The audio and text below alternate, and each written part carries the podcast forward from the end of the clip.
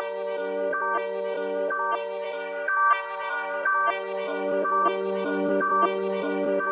you.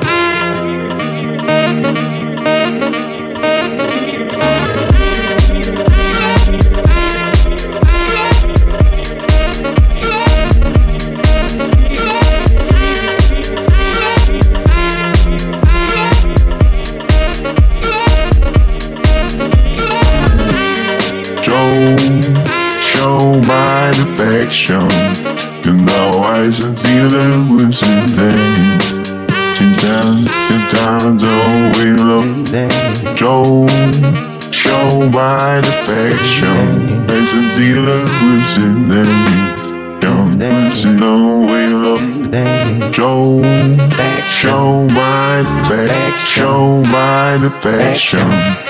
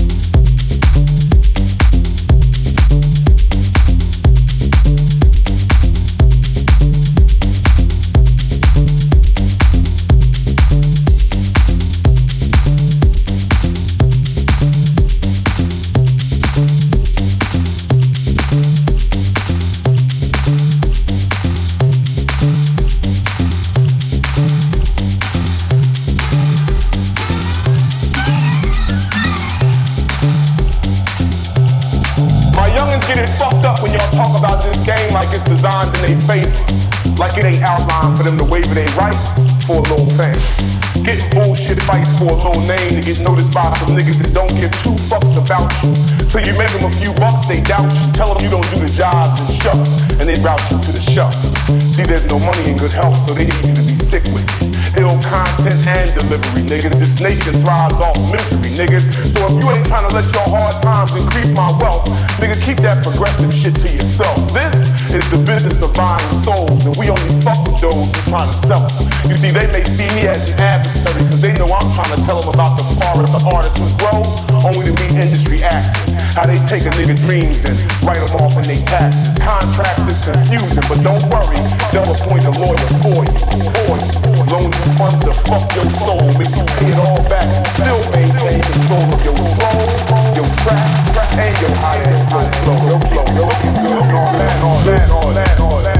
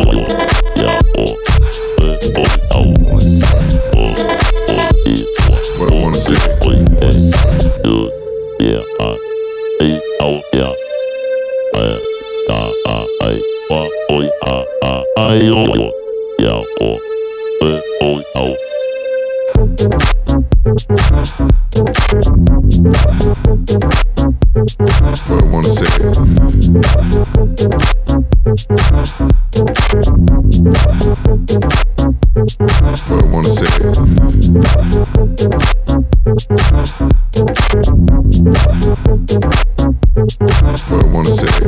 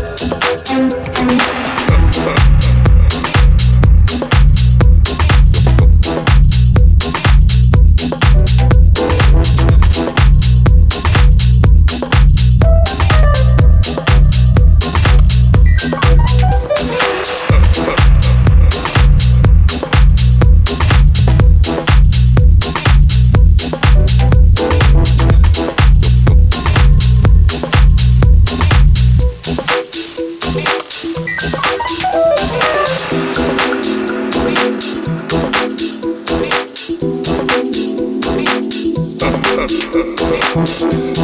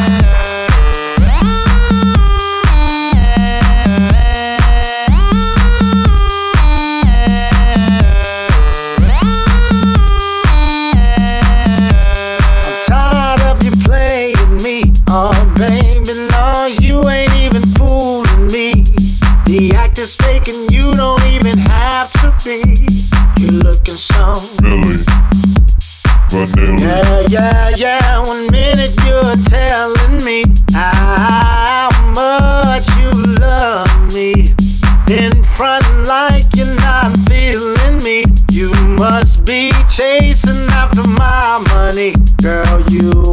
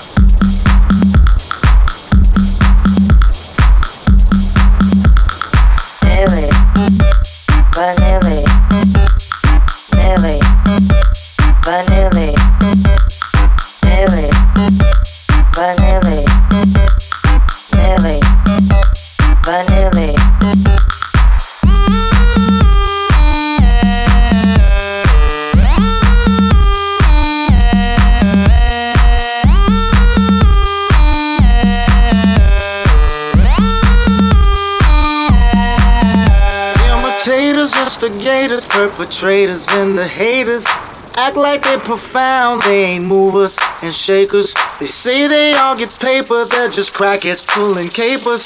Let me drop some knowledge, flowers wither into vapor, just like Milli, Vanilli, just like Milli, Vanilli, just like Milli, Vanilli, just like Milli, Vanilli silly.